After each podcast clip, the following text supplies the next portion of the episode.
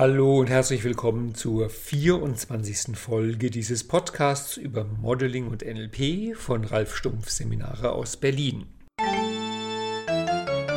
Heute ist Dienstag, der 14. Juni und jeden Dienstag gibt es eine neue Folge von diesem Podcast auf www.ralfstumpf.de slash podcast.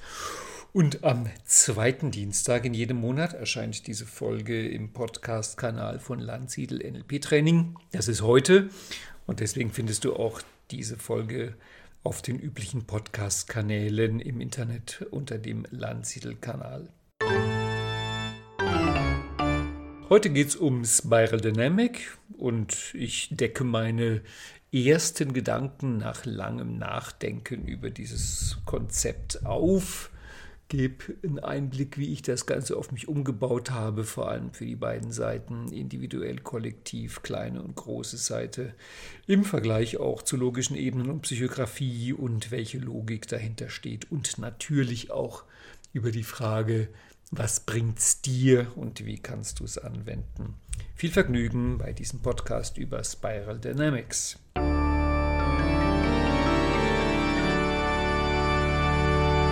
Hallo und herzlich willkommen bei diesem Podcast über Spiral Dynamics.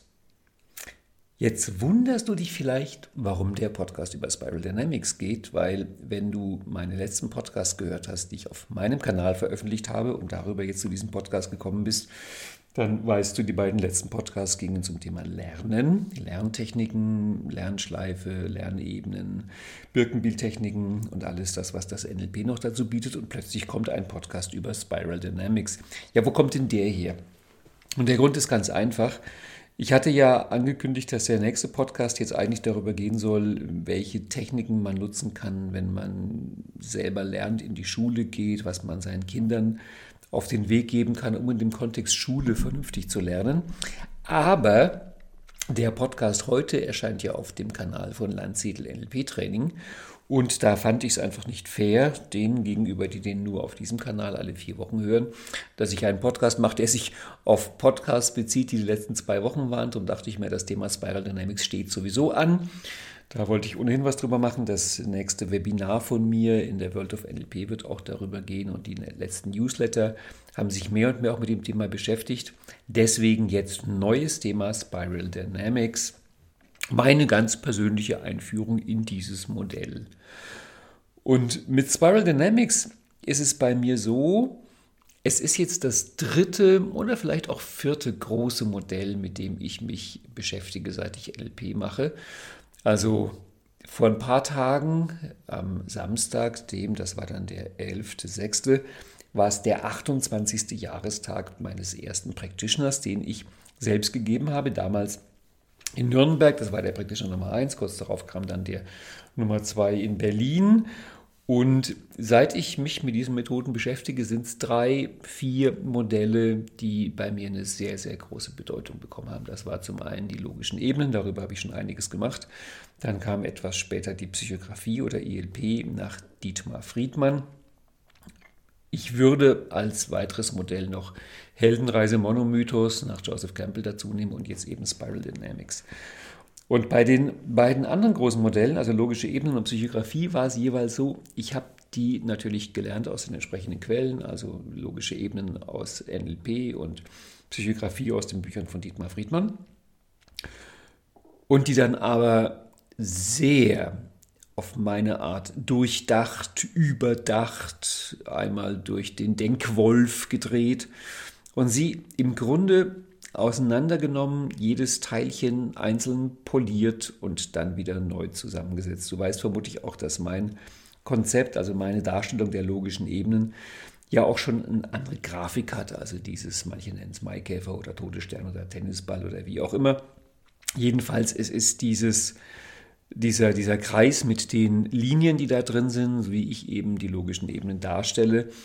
Auch bei Psychografie ist das so, dass ich mich von dem Modell von Dietmar Friedmann inzwischen so weit entfernt habe, dass in den letzten Gesprächen, die ich mit Dietmar Friedmann noch führen konnte, wir eigentlich, äh, ich würde beinahe sagen, mehr Unterschiede als Gemeinsamkeiten festgestellt haben, was das Modell betrifft.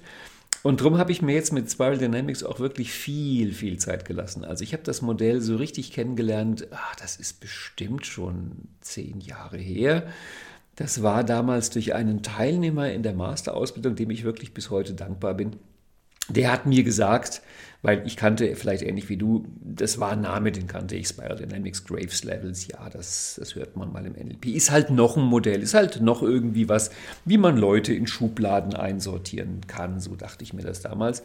Und dieser Teilnehmer hatte darauf bestanden, mich sehr intensiv darum gebeten, dass er seine Masterarbeit darüber machen kann, wo ich meinte, naja, eigentlich solltest du jetzt da neues Format entwickeln, aber okay, du darfst ein Spiral Dynamics Seminar geben, hat er zwei Tage Seminar gegeben darüber. Und dann gehört sich natürlich, dass wenn man so einen Kurs gibt, man als Trainer dann da auch mit drin sitzt in diesem Seminar. Und so kam Spiral Dynamics wirklich zu mir und der Teilnehmer damals meinte auch schon zu mir, Ralf, wenn du dieses Modell erstmal wirklich kennengelernt hast, wenn du das Modell wirklich verstanden hast, dann wirst du ab dann die Welt nur noch unter dieser Brille oder durch diese Brille sehen. Und ich muss sagen, er hatte recht, er hat es gut erklärt und ich fand es faszinierend. Ich habe mich dann intensiv damit beschäftigt und mit Spiral Dynamics ging es mir am Anfang genauso, wie es mir im Grunde auch mit den logischen Ebenen und der Psychografie ging. Also man lernt dann diese Unterscheidungen, vielleicht kennst du die auch, von beige und purpur und rot und blau und orange und grün und gelb und vielleicht noch türkis und Koralle und Indigo. Das heißt, es werden da so bestimmte Entwicklungsstufen mit Farben benannt und dann gibt es bestimmte Schlagwörter dazu und man erfährt dann zum Beispiel Orange ist halt Leistungsgesellschaft und rationales Denken und also mir ging das so, dass nach diesen zwei Tagen Seminar und ein bisschen Texte lesen fühlte ich mich super mega kompetent in Spiral Dynamics und hatte das Gefühl, ich kann die Welt danach einsortieren und das ist ja auch schön, wenn man die Welt so aufräumt und in kleine Kästchen sortiert, die mit Farben beklebt sind. Aber dann passierte dasselbe, was eben auch schon passiert war bei logischen Ebenen und bei Psychografie. Je länger man sich mit so einem Modell beschäftigt, also mir geht es jedenfalls so, umso komischerweise unklarer wird das. Das ist der Dunning-Kruger-Effekt, wo die beiden damals festgestellt haben, dass wenn du von irgendeinem Thema praktisch nichts weißt, dann fühlst du dich hochkompetent und wenn du von irgendeinem Thema dann später wieder sehr, sehr, sehr, sehr viel weißt, also wirklich Expertenstatus hast, dann fühlst du dich auch kompetent. Aber dazwischen kommt dieses, sie nennen das Tal der Verzweiflung, äh, der, der, Unsicherheit. Das heißt, die, der größte Teil des Lernens, ach, da komme ich doch wieder auf meine beiden letzten Podcasts, ist es so, dass merkwürdigerweise, je mehr du darüber weißt umso geringer ist die Sicherheit im Wissen, weil du halt am Anfang des Lernens, je mehr du darüber weißt, dir umso mehr auch klar wird, was du noch wissen könntest, also was du alles nicht weißt. Und ich glaube, an dieser Stelle ist Spiral Dynamics wirklich ich weiß es nicht, vielleicht der 8000er, der äh, Verstehkonzepte, das Modell ist so unglaublich komplex, aber auch unglaublich spannend. Also ich habe mich lange damit beschäftigt, ich habe versucht, die Welt einsortieren, ich kam immer wieder auf Widersprüche, jedes Buch sortiert Leute anders ein. Äh, ich fragte mich auch neben der Faszination des Modells, ja, wofür ist es überhaupt nützlich, was bringt mir Spiral Dynamics eigentlich? Und habe aber eine ganz vernünftige Grundlage dafür gelegt das einzusetzen. Es war immer so ein Randthema in der Coach- und in der Trainerausbildung, weil halt ein bisschen auch der Nutzen fehlte, ehrlich gesagt. Und dann kam Corona.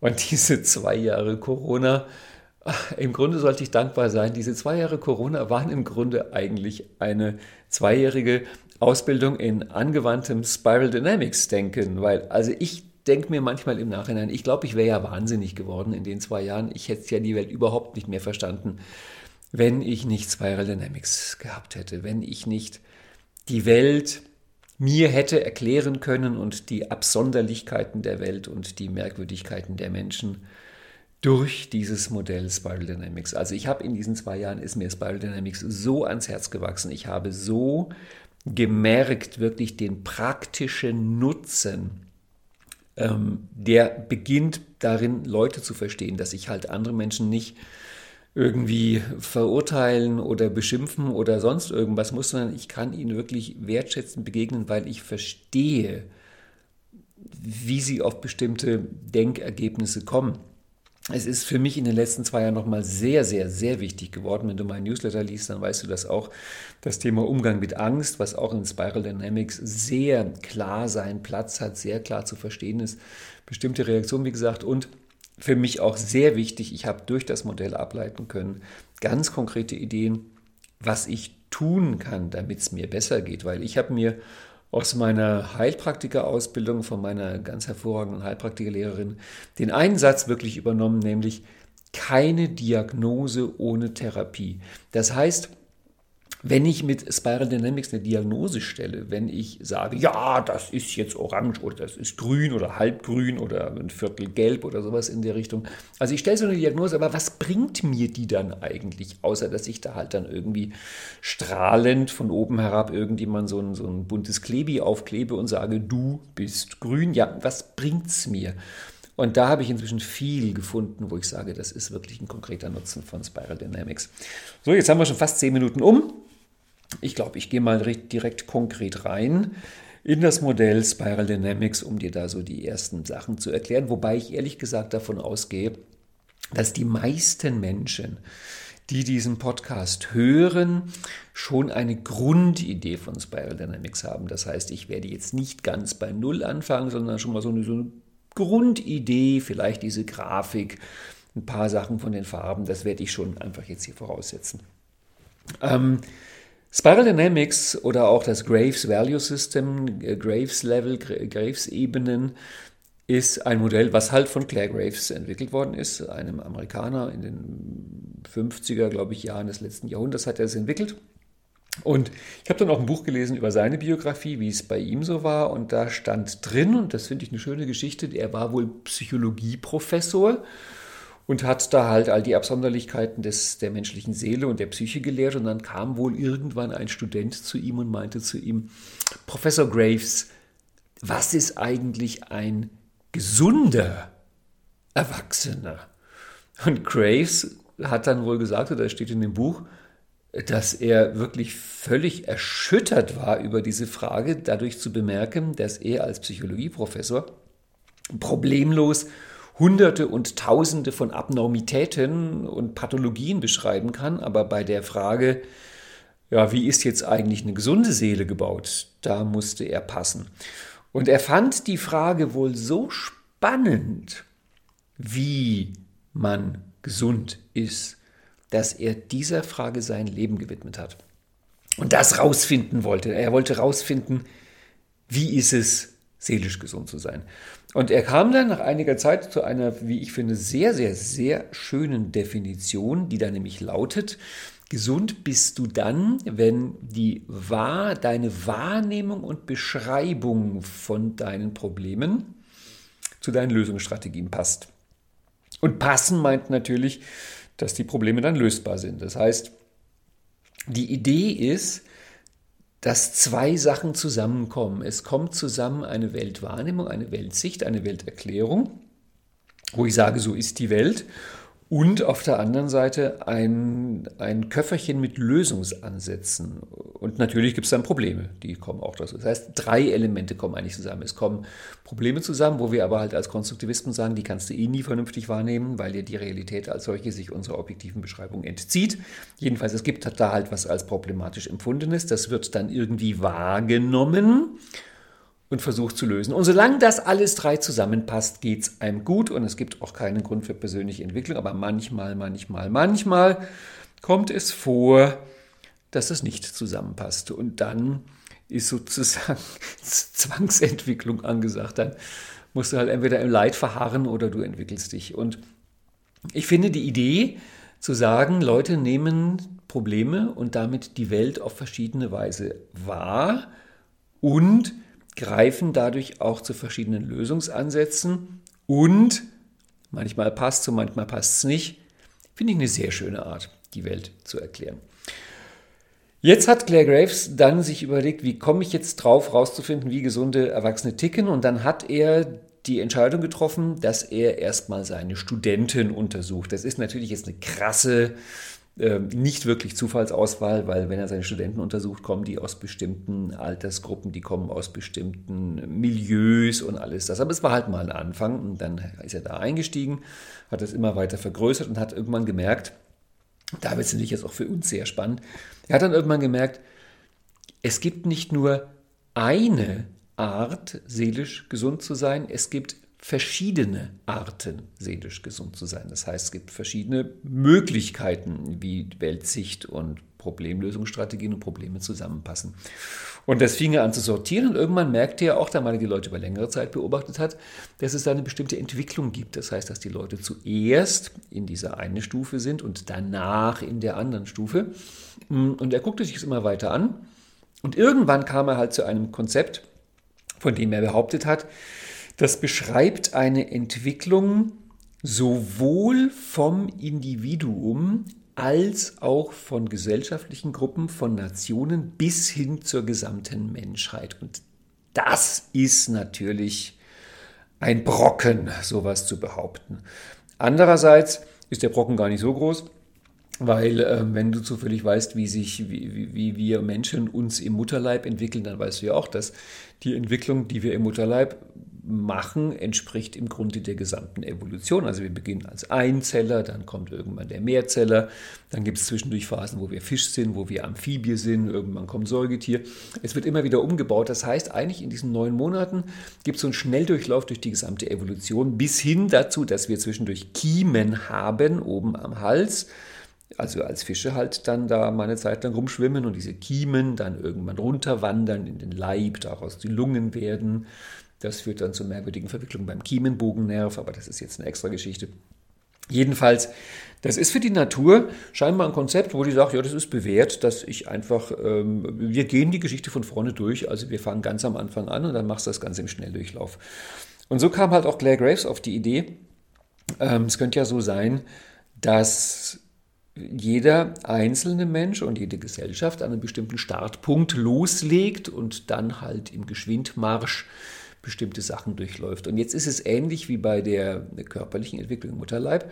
Natürlich, je älter die Menschheit ist, umso weiter entwickelt die Menschheit ist, umso länger ist der Weg und umso höher ist das Tempo, was du machen musst, um da anzukommen, wo man heute eben ankommen kann. Ich gehe gleich rein in das Konzept, wie das Ganze ist. Ganz wichtig ist aber auf jeden Fall sich zu merken, dass Claire Graves nie gesagt hat, und ich glaube, niemand, der Spiral Dynamics ernsthaft macht, würde das sagen, dass irgendeine von diesen Entwicklungsstufen besser als die andere Entwicklungsstufe ist. Die haben alle ihre Berechtigung. Auf jeder von diesen kannst du glücklich sein. Du kannst sogar, um mal da eine große Nummer anzukündigen, du kannst auf jeder von diesen Stufen die Erleuchtung erlangen. Also das ist noch nicht mal, das ist ein Grund für die Entwicklung. Ich übersetze mir das immer so. Ich habe mal irgendwann gelesen, dass Krokodil und Haifisch wohl zwei Lebewesen wären, wo die Evolution vor, glaube ich, ein, 200 Millionen Jahren gesagt hat, so fertig, das passt jetzt so. Das heißt, die beiden haben sich wohl seit 100 oder 200 Millionen Jahren nicht weiterentwickelt. Also ein prähistorischer Haifisch ist genauso wie der heutige Haifisch. Also wir Menschen sind deutlich mehr entwickelt als so ein Haifisch oder so ein Krokodil. Aber jetzt mal ganz ehrlich, ich würde mich im Zusammentreffen mit einem Haifisch oder mit einem Krokodil nicht darauf verlassen, dass mir meine 100 Millionen Jahre Weiterentwicklung da jetzt im direkten Kontakt unglaublich viel bringen. So nach dem Motto, du pass auf, ich bin viel weiter als du. Ja, das bringt halt nichts. Das heißt, es spricht überhaupt nichts dafür. Es gibt keinen Grund, Entwicklung an sich hochzuschätzen, sondern es ist halt diese Idee von Claire Graves, die Frage der Entwicklung hängt im Grunde davon ab, ob halt deine Problemlösungsstrategien zu den Problemen passen. Und da sind wir Menschen brillant darin, dass wir uns ständig neue Schwierigkeiten einbrocken und ähm, äh, es gibt irgendwie einen Text, wo einer mal meinte, und wenn es den Himmel auf Erden gäbe und alle Leute hier wieder im Paradies leben würden, dann würden wahrscheinlich genügend Menschen einfach deswegen Mist bauen, damit irgendwas passiert. Es sieht so aus, als ob wir es einfach nicht aushalten würden, dass alles in Ordnung ist und irgendjemand muss irgendwas in Unordnung bringen.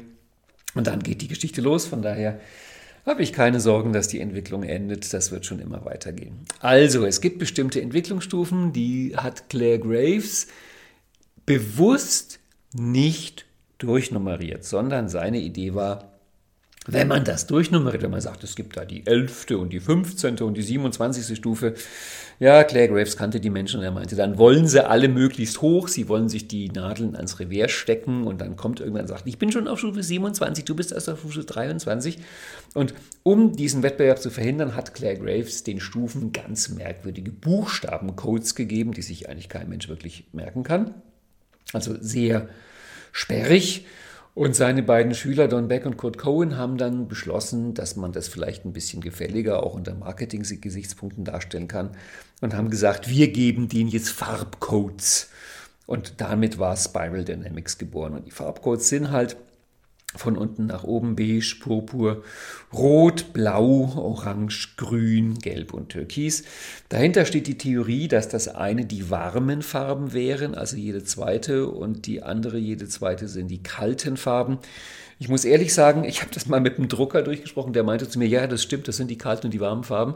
Nachdem ich aber in meinem Alltag äh, nicht imstande bin, bei einer Farbe sofort zu sagen, ui, die ist warm oder ui, die ist kalt, ist das jetzt für mich nicht äh, so, dass ich das damit gut einsortieren kann. Dummerweise ist es auch so, es gibt noch zwei oder drei ähnliche Modelle, abkömmliche Weiterentwicklungen, die dann die Idee mit den Farben auch lustig fanden, die aber andere Farben verwendet haben, zum Beispiel dann das, äh, die Spektralfarben in der Reihenfolge der Regenbogenfarben, dann kommen dann wieder andere Farbcodes raus. Es ist ein Kuddelmuddel. Ähm, ich beziehe mich hier auf die Farben von Spiral Dynamics nach Beck und Cohen. Jetzt aber zum Wichtigsten. Was Claire Graves damals festgestellt hat, ist, dass diese Stufen, die er da gefunden hat, sich in zwei Abteilungen sortieren, in die eine und in die andere oder in dem, wie man es heute normalerweise aufmalt, würde man sagen, die linke und die rechte. Du wunderst dich vielleicht auch, oder du weißt auch vielleicht schon, warum das Ganze überhaupt Spiral Dynamics heißt, also Spiraldynamik, wobei an dieser Stelle Vorsicht, Vorsicht, Vorsicht. Wenn du im deutschen Internet nach Spiraldynamik suchst, findest du eine Bewegungslehre, also etwas aus der Physiotherapie. Da geht es um Schuheinlagen. Also Spiraldynamik und Spiral Dynamics sind ganz verschiedene Sachen. Also bei Claire Graves war es keine Spirale, da war es eine Wendel, das ist das deutsche Wort, oder eine Helix, das wäre das griechische Wort. Und die Helix oder Wendel, das, also Wendel ist ja klar, das kennst du von der Wendeltreppe, das ist wie so ein Schraubengewinde.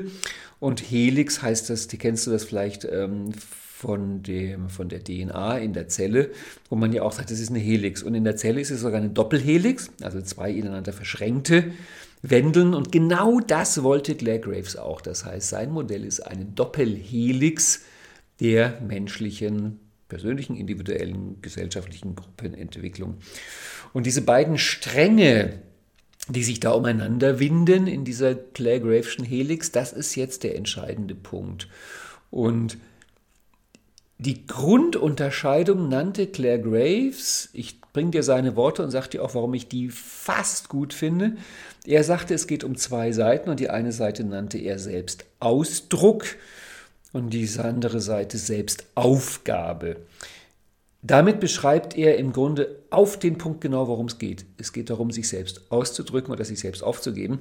Was mich daran nur ein kleines bisschen stört, weswegen ich diese Worte nicht so gerne übernehme, ist, dass beide Seiten aus der Perspektive des Individuums benannt werden, also Selbstausdruck und Selbstaufgabe, weil natürlich könnte man das Ganze auch aus der Perspektive des Kollektivs betrachten, da will ich gleich mit dir auch hingehen. Und dann wäre die Seite, das, wo das Individuum sagt, ich gebe mich auf, da würde das Kollektiv sagen, nein, nein, nein, nein, ich drücke mich jetzt hier gerade aus. Und du merkst schon, das ist eigentlich die übliche Art, die beiden Seiten inzwischen zu benennen, dass man redet von den individuellen und von den kollektiven Seiten.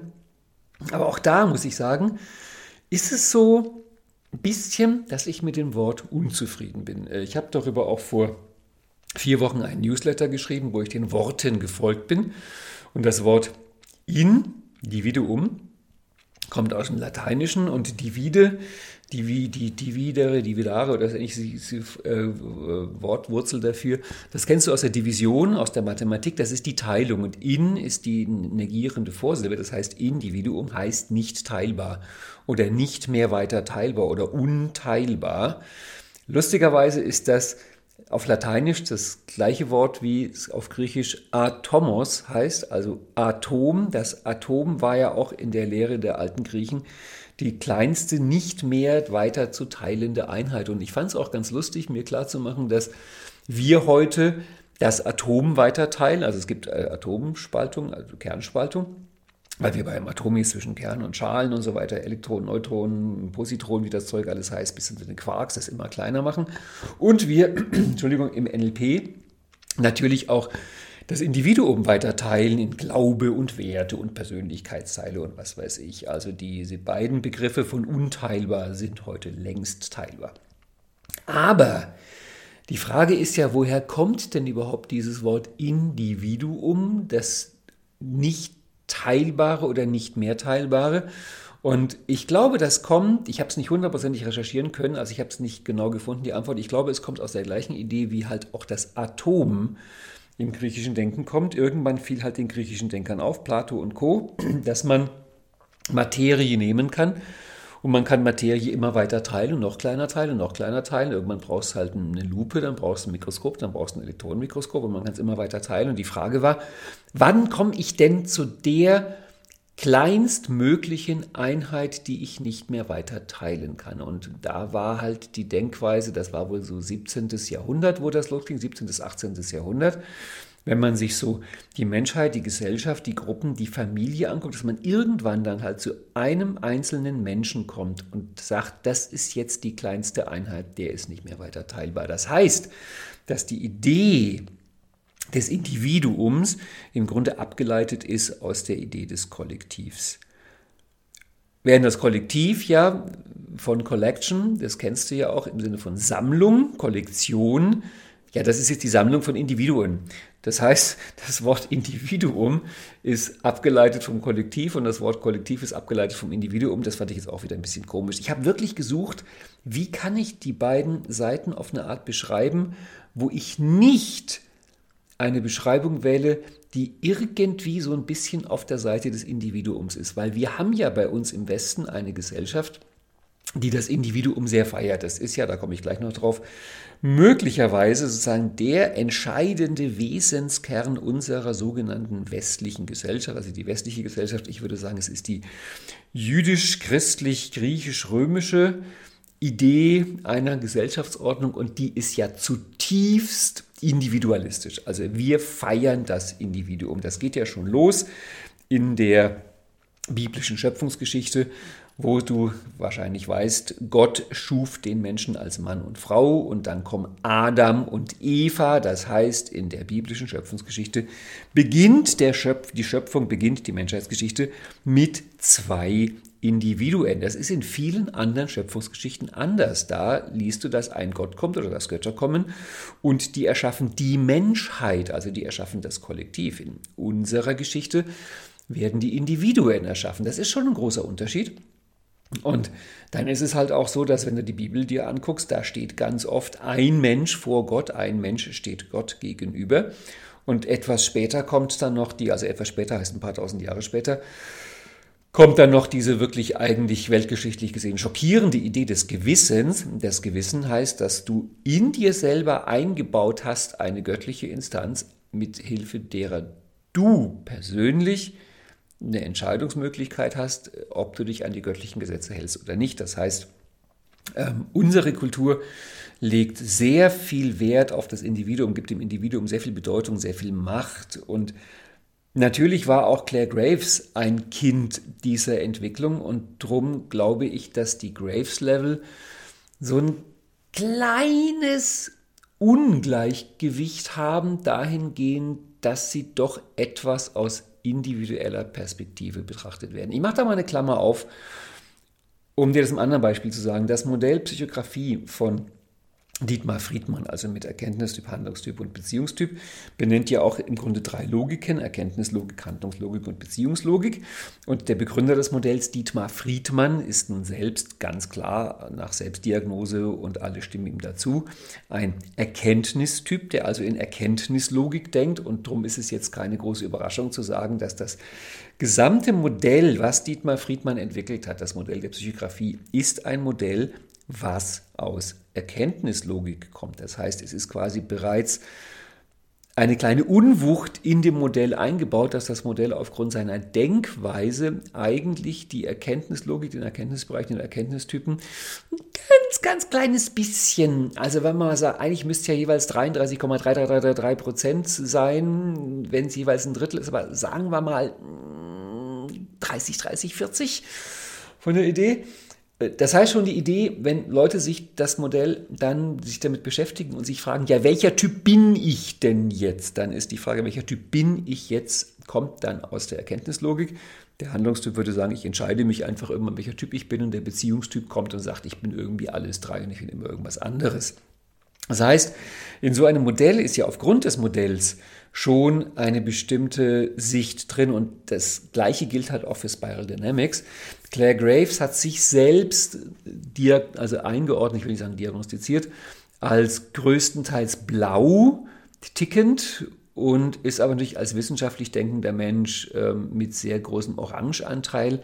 Das heißt, für mich ist Spiral Dynamics ein Modell, was schon sehr den orangenen Geist auch davon durchdrängt ist und deswegen so eine klitzekleine Unwucht hat. Und darum war ich schon bemüht zu schauen, wie kann ich in die beiden Seiten benennen, dass die wirklich, soweit es mir möglich ist, gleich und ausgewogen sind. Und deswegen habe ich mich auch lange damit beschäftigt, wie ist es denn jetzt mit Individuum und Kollektiv, mit diesen beiden Welten? Und dann habe ich irgendwann gemerkt, das Thema ist so unfassbar groß, dass ich es inzwischen wirklich auf Platz 1 stellen würde bei Spiral Dynamics und sage, die einzelnen Ebenen auseinanderzuhalten. Also die Frage, ist das jetzt blau oder grün? Da gibt es ganz viele Stellen, wo das wirklich, also ich persönlich finde, wo das schwer ist zu sagen, ist das jetzt mehr blaues Denken oder grünes Denken oder die exakten Feinheiten zwischen Orange und Gelb zu unterscheiden. Oder die Frage, ist Donald Trump jetzt mehr orange oder ist er mehr rot?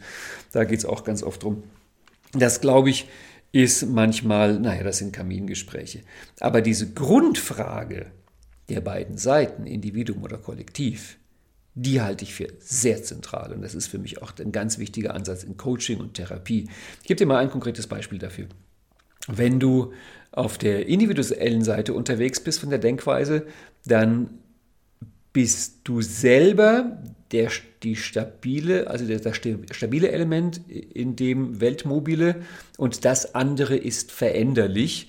Und dann würdest du zum Therapeuten, Arzt oder Helfer kommen und würdest sagen, würdest darum bitten, dass die andere Person es, also dein Problem, es repariert, es in Ordnung bringt. Mach das weg oder mach das wieder gesund. Das ist halt auch die Haltung, die in der Schulmedizin vertreten wird. Ähm, ich habe da was, lieber Arzt, mach das weg. Also ich verändere mich nicht, sondern mach das, repariere das wieder. Wenn du auf der anderen Seite unterwegs bist, auf der Kollektiv, ich erkläre gleich, warum das Wort jetzt vielleicht hier ein bisschen irritierend ist, dann würdest du es anders sehen. Dann würdest du davon ausgehen, es ist schon in Ordnung, so wie es ist. Du musst dich ändern. Also dann ist es dieser grün, zum Teil esoterische Ansatz, wie muss ich mich verändern, dass ich mein Leben zum Beispiel im Einklang mit den mentalen Gesetzen oder so lebe.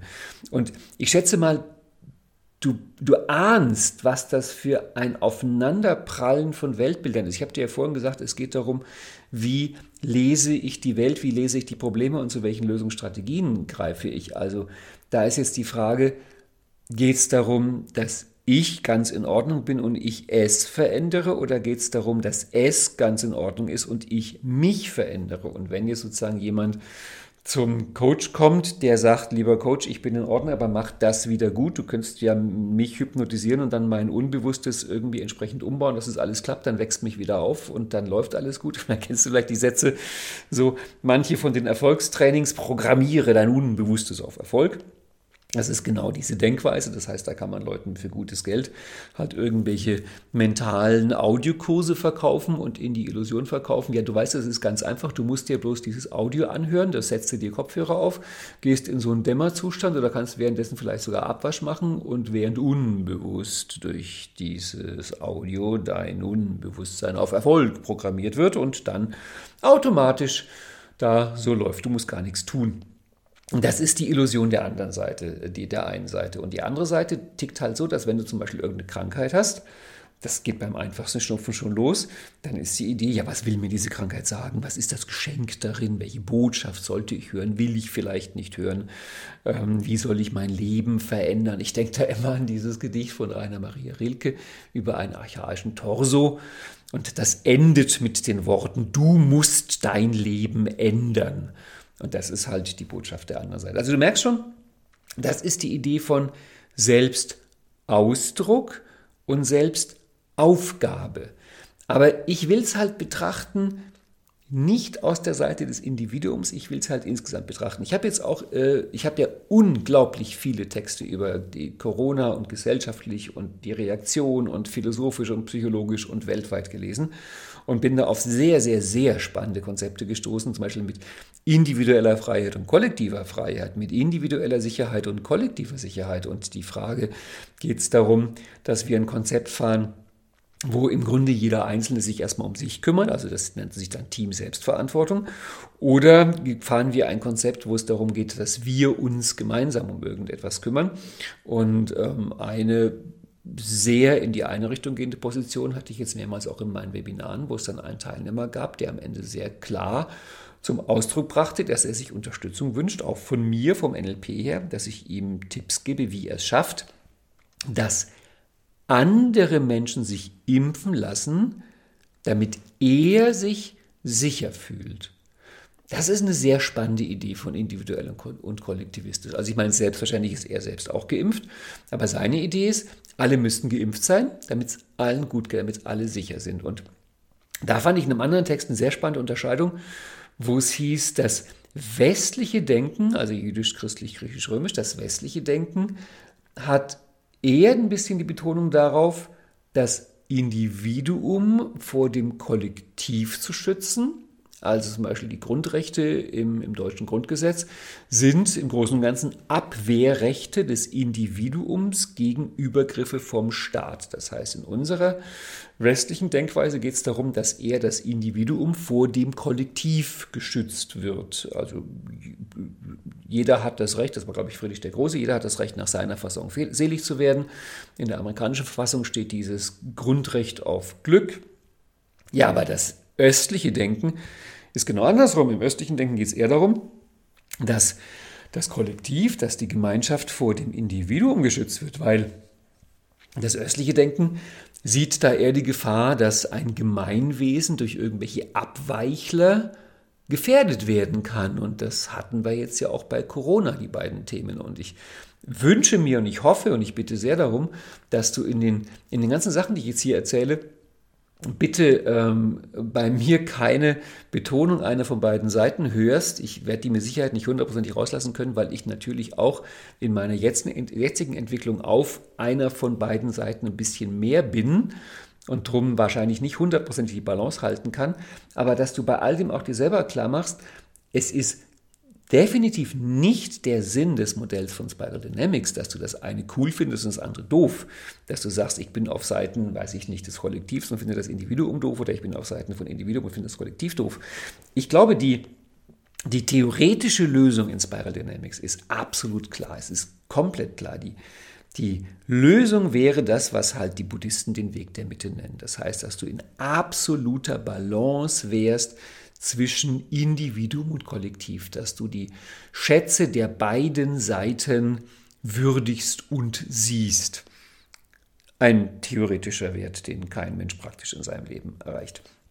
Ich würde dich mit diesem Podcast gerne anregen, dass du die nächste Zeit, vielleicht den Rest deines Lebens, also ich kriege den Gedanken auch nicht aus dem Kopf, dir die Welt anschaust und dein Leben anschaust und die Gesellschaft anschaust und dich immer wieder fragst, was wird hier eigentlich gerade mehr betont? Was wird hier gerade mehr gewürdigt? Ist es das Individuum oder ist es das Kollektiv? Also wie gesagt, bei mir ist da sehr viel entstanden in den letzten zwei Jahren, zweieinhalb Jahren mit Corona. Und da gab es ja durch Lockdown und ähnliche Sachen auch viel Zeit, die man plötzlich, also die ich auch plötzlich hatte, ähm, bisschen so eine gewisse Entschleunigung und wie es der Zufall so will, habe ich in der Zeit Jordan Peterson kennengelernt und dann, ich war ja mal Kirchenmusiker, mich irgendwie über die Feiertage vor zwei Jahren ähm, schockverliebt in seine Biblical Lectures, also in seine, ähm, ich glaube 20 Stunden sind das, Vorlesungsreihe, wo er die biblischen Geschichten deutet. Und das hörend sind bei mir einige Dinge zusammengekommen, haben sich verbunden, haben sich zurechtgeruckelt, die mir einen ganz neuen Blick auf Spiral Dynamics gegeben haben. Also im Grunde würde ich sagen, spricht Jordan Peterson in dieser Biblical Lectures eigentlich komplett 20 Stunden über Spiral Dynamics. Er erwähnt das Wort nie. Ich weiß nicht, ob er Spiral Dynamics kennt. Es ist eigentlich zu vermuten, weil der Mann ist unglaublich schlau und hatte übrigens auch vorgestern Geburtstag, 60. Er ist unglaublich schlau und gebildet und belesen, also er müsste es eigentlich kennen, aber er erwähnt es nie. Was er immer wieder erwähnt, sind zwei Welten. Du ahnst schon, es sind dieselben zwei Welten in Spiral Dynamics.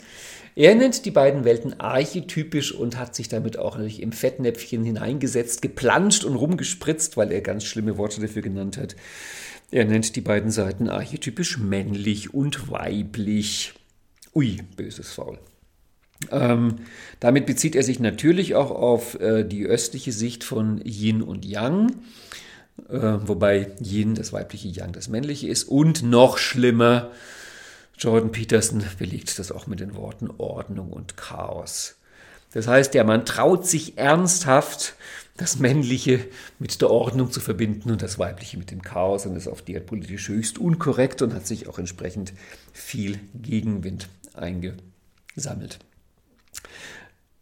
Im Spiral Dynamics Modell wäre das, was in dieser archetypischen Weltsicht das männlich Ordnende ist, dann die individuelle Seite und das weiblich chaotisch würde ich da gerne rausnehmen, weil auch da ist es wieder so, dass diese kollektive weibliche Seite chaotisch zu nennen, ist wiederum der Blick, die Perspektive von der individuellen Seite. Ich glaube nicht, dass Menschen, die wirklich in dieser kollektivistischen Weltsicht überwiegend sind und das auch großartig finden, ich glaube nicht, dass die sagen würden, ihre Welt ist chaotisch. Das ist, ich meine, es ist widersinnig. Guck dir kollektivistische Gesellschaften an, guck dir also im Spiral Dynamic wirst du ganz oft finden, dass sowas wie, wie, wie ein Kloster oder wie Militär oder wie Beamtenapparat, dass das quasi die Sinnbilder sind für diese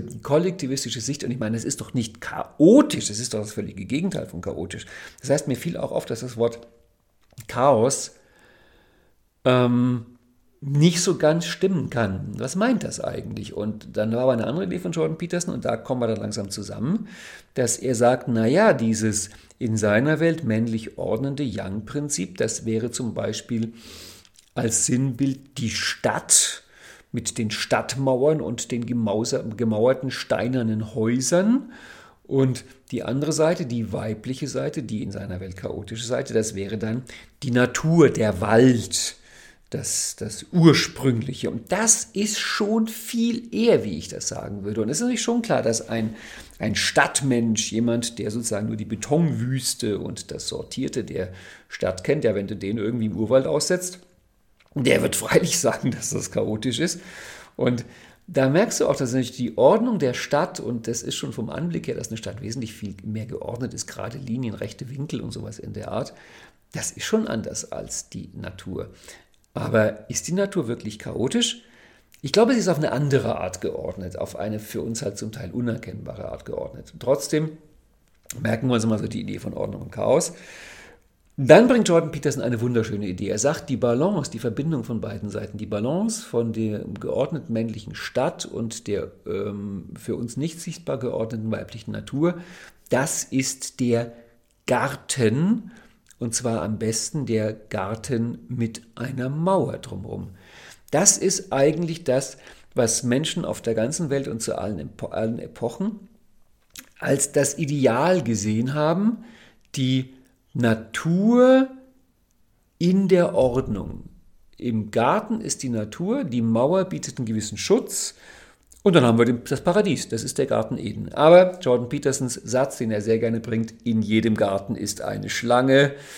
Das heißt, der Versuch, das Ganze zu ordnen, klappt nicht. Irgendwann kommt das Chaos wieder zurück von dieser Seite aus gesehen. Ähm, ich würde es auf eine andere Art darstellen wollen, die Erstens mal, wie ich die beiden Seiten nenne. Ich habe also lange, lange, lange überlegt, gibt es irgendwelche Worte, wie ich diese beiden Seiten benennen kann, die nicht eins von beiden, eins von beiden höher stellen als das andere. Und inzwischen habe ich zwei Bezeichnungen gefunden, mit denen ich sehr gut leben kann. Die haben sich für mich etabliert und so benenne ich auch die beiden Seiten. Ich nenne sie das kleine Ich und das große Ich oder auch das kleine Selbst und das große Selbst. Und du ahnst natürlich, das kleine Ich, das ist äh, das Individuum und das große Ich, das ist das Kollektiv.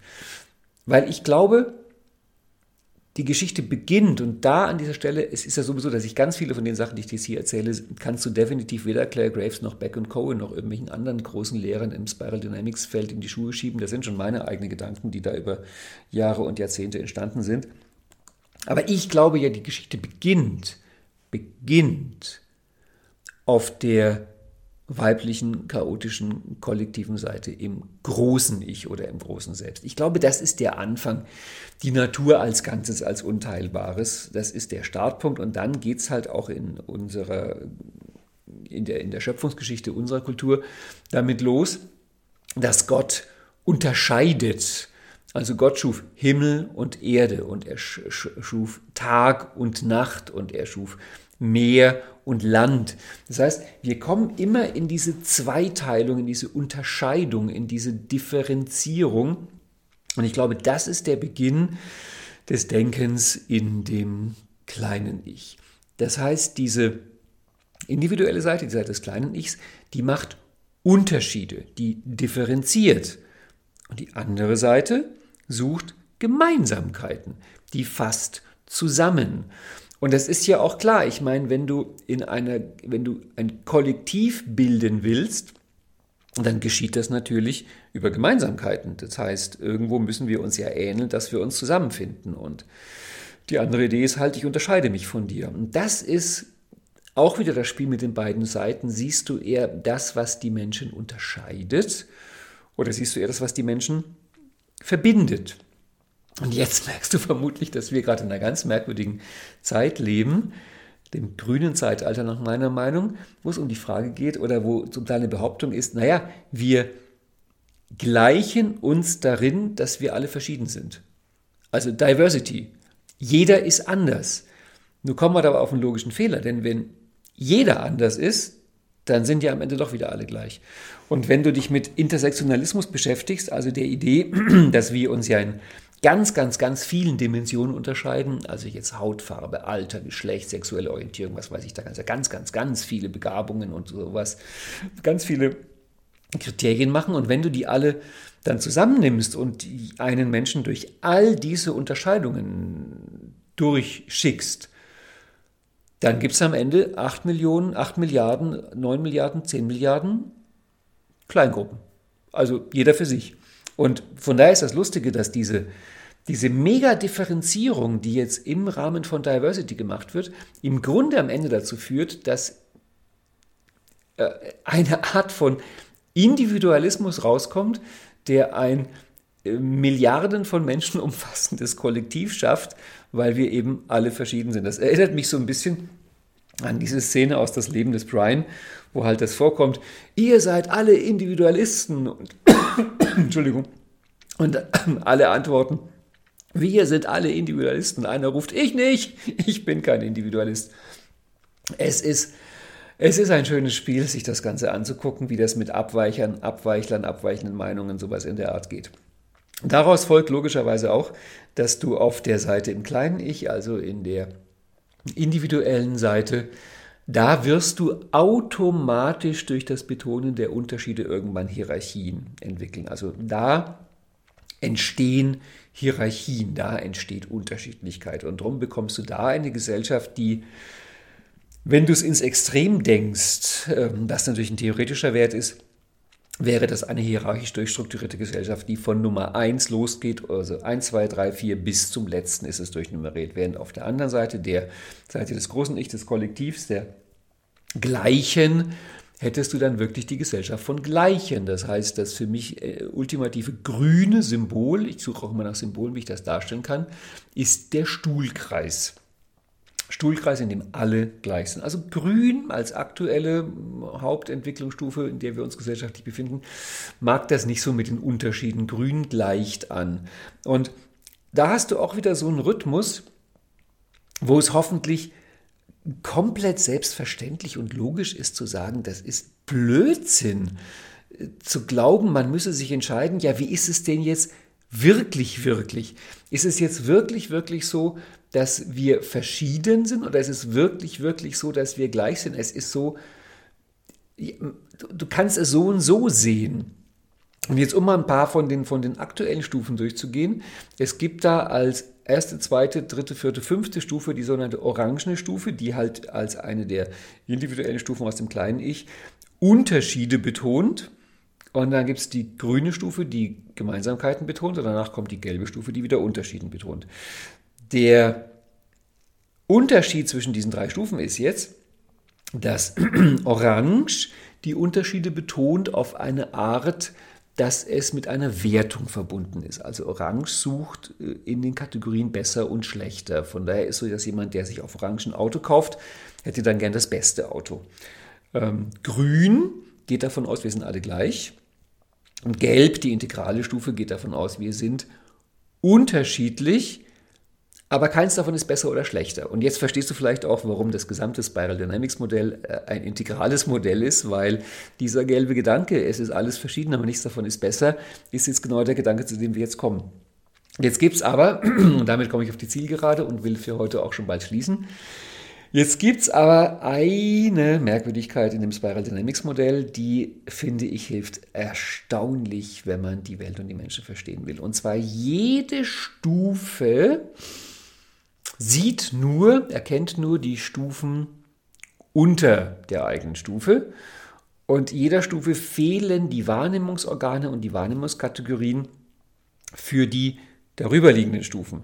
Das heißt, wenn du diese drei Stufen dir anguckst, ähm, orange und als darüberliegende Stufe grün und als darüberliegende Stufe gelb, dann ist es so, dass aus gelb, aus grüner Perspektive sieht gelb aus wie orange, weil halt grün nicht die Wahrnehmungsfilter und die Wahrnehmungsorgane für gelb hat. Das heißt, jede Stufe neigt dazu, die Stufe, die über der eigenen Stufe liegt, so zu sehen wie die darunterliegende Stufe. Das führt zu ganz vielen Missverständnissen und Konflikten, weil nämlich noch dazu kommt, als kleiner extra Bonustrack, dass im Grunde jede Stufe die darunterliegende Stufe als Lieblingsfeindbild pflegt. Das mag man halt nicht. Und jetzt gebe ich dir mal ein aktuelles Beispiel für ein aktuelles Thema. Ähm, Männer und Frauen. Orange würde sagen, Männer und Frauen sind verschieden und Männer sind besser. Das kennst du bestimmt aus der Geschichte, die Überlegenheit des männlichen Denkens. Die Frau als so ein bisschen äh, Schopenhauer hat mal irgendwann geschrieben, dass nachdem die Frau Zeit ihres Lebens eine Zwischenposition zwischen dem Kind und dem erwachsenen Manne einnimmt, ist sie deswegen besonders geeignet zur Aufzucht der Kinder, weil sie halt, naja, so eine Art halb entwickelter Mann ist.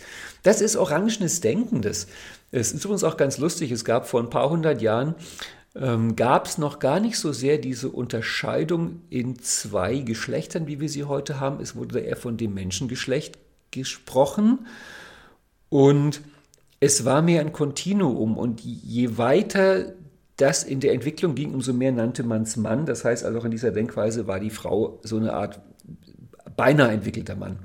Das ist orangenes Denken. Eine ganz klare Wertung, Männer und Frauen sind unterschiedlich und die Männer sind besser. Jetzt kommt Grün und sagt, unfassbar, das kannst du doch nicht bringen, das ist doch schrecklich. Und grünes Denken, überhaupt dieses kollektivistische Denken, sucht normalerweise nach unterdrückten Gruppen, die man befreien kann. Also vor allem Grün sucht danach. Und deswegen kommt jetzt die Frauenbefreiung. Und Grün wird jetzt immer wichtiger, immer wichtiger, immer wichtiger klarzumachen, Männer und Frauen sind absolut gleich, durch nichts unterschieden, äh, entgegen jeder Biologie. Aber wie auch sei, Grün ist es unglaublich wichtig zu sagen, Männer und Frauen sind gleich. Und jetzt kommt Gelb, zum Beispiel in Form von Frau Birkenbild, die in den letzten Jahren sehr viele Seminare zum Thema Männer und Frauen gegeben hat und sagt, Männer und Frauen sind unterschiedlich. Einfach, schlicht und ergreifend Unterschied. Jede Seite hat ihre Begabungen, jede Seite hat ihre Vorteile, ihre Nachteile. Kann das eine besser, kann das andere schlechter, aber jedenfalls, sie sind nicht gleich, sondern verschieden. Und jetzt dreht Grün durch, weil wenn Gelb sagt, dass Männer und Frauen verschieden sind, dann hört Grün, dass Gelb gesagt hätte, dass Männer und Frauen äh, verschieden viel wert sind. Also normalerweise eben hört dann Grün, dass Männer besser sind. Und an dieser Stelle wird die Diskussion normalerweise sehr schwierig. Noch schlimmer ist es, wenn du auf kulturelle Verschiedenheiten eingehst. Also Orange würde sagen, dass bestimmte Kulturen besser sind als andere. Grün sagt, dass alle Kulturen, alle Menschen auf der ganzen Welt gleich sind, unabhängig von ihren Prägungen, von ihrem Hintergrund, von ihrer Gesellschaft, von ihrem wie auch immer.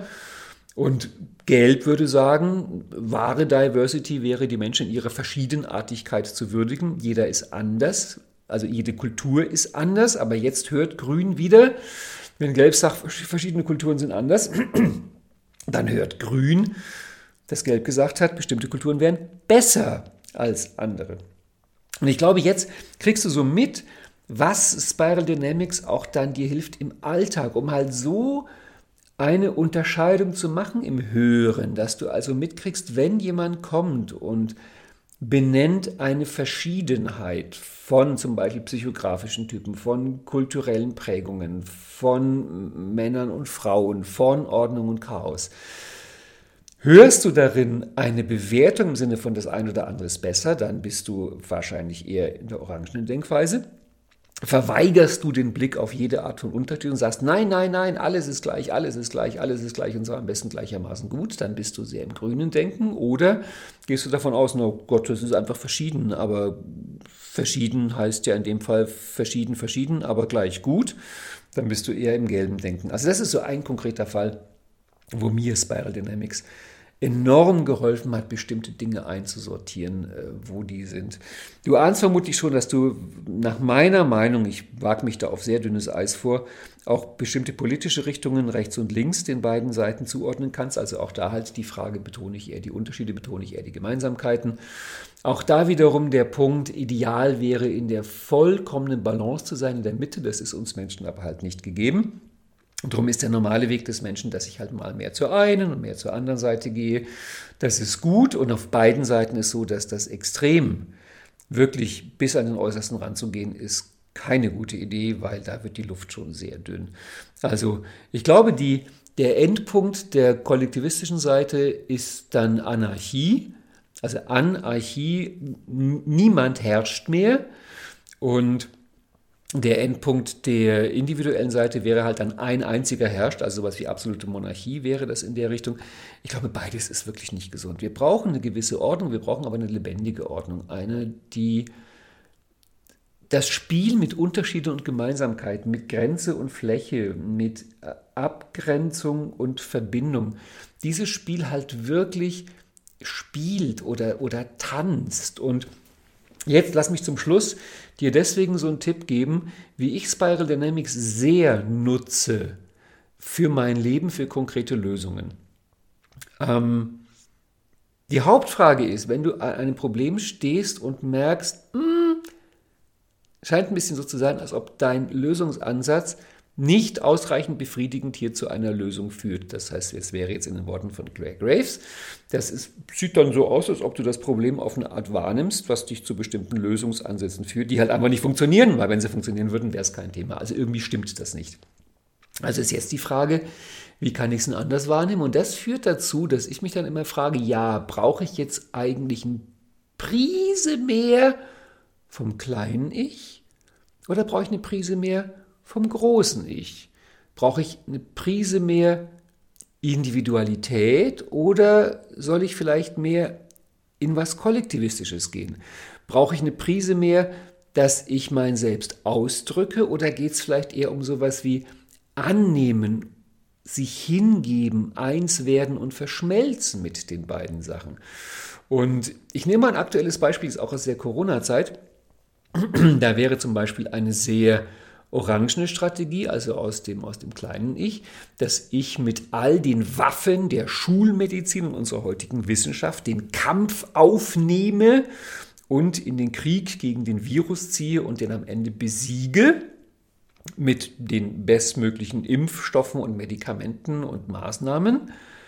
Die Strategie von der anderen Seite, von der weiblich hingebenden Seite wäre zu sagen, ich vertraue jetzt, wenn ich im blauen Konzept bin, ich vertraue auf Gott. Das grüne Konzept wäre, ich vertraue auf die Natur oder ich vertraue auf mein Immunsystem. Das Ganze wird schon für irgendwas gut sein. Ich gebe mich hin. Früher hätte man gesagt, ich lege mein Schicksal in Gottes Hände und vertraue mich dem Ganzen an. Und ich hoffe mal, dir geht das jetzt auch so, dass du merkst, naja, kann man es nicht kombinieren aus beiden Welten das Beste? Ja, genau, da will ich ja hin. Wir brauchen beides zusammen. Aber wenn du zum Beispiel bei diesem Corona-Thema gemerkt hättest, dass dein persönlicher Umgang mit dem Ganzen nicht unbedingt jetzt zu strahlendem Glück führt, könnte eine Frage sein, hm, brauche ich eine Prise mehr individuell kämpferisches, ich ändere es, oder brauche ich ein bisschen mehr selbst auflösen, selbst aufgebendes. Ich vertraue mich dem Ganzen an, ich verlasse mich drauf, ich gebe mich dem Ganzen hin. Und es geht da definitiv nicht darum, sich für eins von beiden Modellen jetzt klar zu entscheiden. Es geht darum, Nuancen zu korrigieren. Ja, ich brauche vielleicht ein bisschen mehr von dem. Ähm, oder geht es um die Frage, dass du eher, ich bleibe mal bei dem Corona-Thema, dass du eher schaust, dich in eine Gemeinschaft zu begeben, dich ins Kollektiv zu begeben? Geht es eher darum, dass du dich von einem Kollektiv löst? Geht es vielleicht eher darum, dass du dich einzelnen Individuen zuwendest, dass du mit einzelnen Individuen vielleicht Kontakte knüpfst? Also da wäre auch die Frage, wie groß ist denn jetzt die erträumte Gemeinschaft von dir? Alles das sind Sachen, die spielen eine Rolle. Jetzt haben wir eine Stunde voll. Ähm, das nächste spannende Thema wäre, vielleicht mache ich darüber auch nochmal einen Podcast, die Zeitorientierungen der einzelnen Stufen. Ich gebe dir einen letzten Tipp dazu und dann höre ich auf. Es ist im Grunde klar, dass die Zeitorientierung, auch das ist komplett von mir ausgedacht, da stimmt kein anderer zu in Spiral Dynamics, ähm, es ist im Grunde logisch, dass die Timeline-Orientierung auf der individuellen Seite des kleinen Ichs halt Zeiträume sind, die einem Menschen passen. Es sind also von daher eher kurze Zeiträume zwischen hier und jetzt in diesem Augenblick bis hin zu äh, ein paar Tage, Stunden, maximal vielleicht ein paar Jahre. Während die Zeiträume des Kollektivs, die können durchaus halt die ganze Weltgeschichte von Anfang bis Ende, von Schöpfungstag bis jüngstem Gericht umfassen. Und da fand ich es auch sehr spannend, auch im Rückblick auf die letzten beiden Jahre, mich mal zu fragen, wenn ich da zwischendurch Ängste und Sorgen hatte, in welchem Zeitrahmen finden die eigentlich statt? Also ich habe mir eigentlich nie in der ganzen Zeit Sorgen gemacht, dass heute noch, also in den nächsten Stunden, irgendwas ganz, ganz Schlimmes, Katastrophales passiert mit meinem Leben oder mit der Gesellschaft. Ich war auch im Grunde nie an dem Punkt, wo ich mir über die nächsten Tage Sorgen gemacht habe. Die nächsten Tage war immer klar, da komme ich durch. Das wäre dann der beige Zeitrahmen. Ähm, und wenn ich in großen Zeitrahmen gehe und sage 100 Jahre, ach Gott, bin ich da tiefenentspannt. Also ich mache mir keine Sorgen, dass da irgendwas passiert, was in 100 oder 1000 Jahren oder in der Art ähm, schlimm ist. Ich habe darüber ja auch einige Newsletter geschrieben. Ich habe ja schon gesagt, viele meiner Newsletter in der letzten Zeit gingen verdeckt über Spiral Dynamics und es gab auch einen über Zeitrahmen, wo ich dann zum Beispiel sowas vorschlage wie, begib dich mal gedanklich in den jüdischen Kalender. Die haben im Augenblick das Jahr 5700 und ich bin ja der Meinung, man kann den Zeitrahmen, den man bereits gelebt hat, in die Zukunft projizieren, sich irgendwie vorzustellen. Das heißt, mal zwei kämst du raus im Jahre ähm, 11.700. Das ist doch schön. Also aus dem jüdischen Kalender, weitere 5700 Jahre in die Zukunft. Das sind Zeitrahmen, die jedes Individuum überfordern. Das sind Zeitrahmen, die kann man nur kollektiv sehen. Also in den Zeitrahmen habe ich mir auch keine Sorgen gemacht, was diese ganze Corona-Geschichte betraf. Und mir fiel irgendwann auf, dass wenn ich mir Sorgen gemacht habe wegen irgendwas, war das eigentlich immer so in dem Bereich zwischen drei bis sechs Monaten und vielleicht fünf bis zehn Jahre. Und in dem Augenblick, wo ich den Zeitrahmen definiere, wird mir ja auch klar, auf welcher Spiral Dynamics Ebene ich mein Problem verorte und deswegen auch auf dieser Ebene versuche es zu lösen und kann dann wiederum merken, vielleicht löse ich es auf einer anderen Ebene besser, in einem anderen Zeitrahmen besser. Aber das ist, ist wirklich ein Thema für einen extra Podcast. So, ich hoffe, ich habe dir so ein paar Ideen, möglicherweise anfangs noch ein bisschen verworren, aber hoffentlich vielversprechend, gegeben zu der Idee kleines Ich und großes Ich, Individuum, Kollektiv, Selbstausdruck, Selbstaufgabe. Ich würde dich gerne anstiften, den Blick in den nächsten Tagen und Wochen zu probieren, durch die Welt zu gehen, dein eigenes Leben zu betrachten, sich die Gesellschaft, die Menschheit anzusehen, Problembeschreibungen, Problemlösungsstrategien und vielleicht einfach mal diesen Filter auszuprobieren. Ich, wir. Unterschied, Gemeinsamkeit. Trennen, vereinen. Männlich, weiblich. Ordnung und, in Anführungszeichen, Chaos. Und wo du diese beiden Polaritäten siehst und dich dann vielleicht manchmal zu fragen, wenn du das Gefühl hast, ei, da ist ein kleines Ungleichgewicht, so dass du dann so als quasi Spiral Dynamics Gewürzexperte, Koch überlegst, oh, da wäre jetzt eine Prise von dem oder von dem gut und dann schmeckt, dann ist es bekömmlich, dann kommen wir in die Balance, weil das ist das Ziel des Ganzen. Ich verspreche eine Fortsetzung, die wird es geben, entweder hier auf dem Landsiedel-Kanal oder in meinem eigenen Podcast-Kanal. Das war nicht das letzte Mal. Ich werde auch jetzt äh, Webinare darüber geben in der World of NLP, wo es auch darum geht, um die beiden Seiten in Spiral Dynamics. Es würde mich freuen, wenn du es spannend fandst und damit was anfangen kannst. Gib mir gerne Feedback und ansonsten war es das für heute. Vielen Dank fürs Zuhören und tschüss.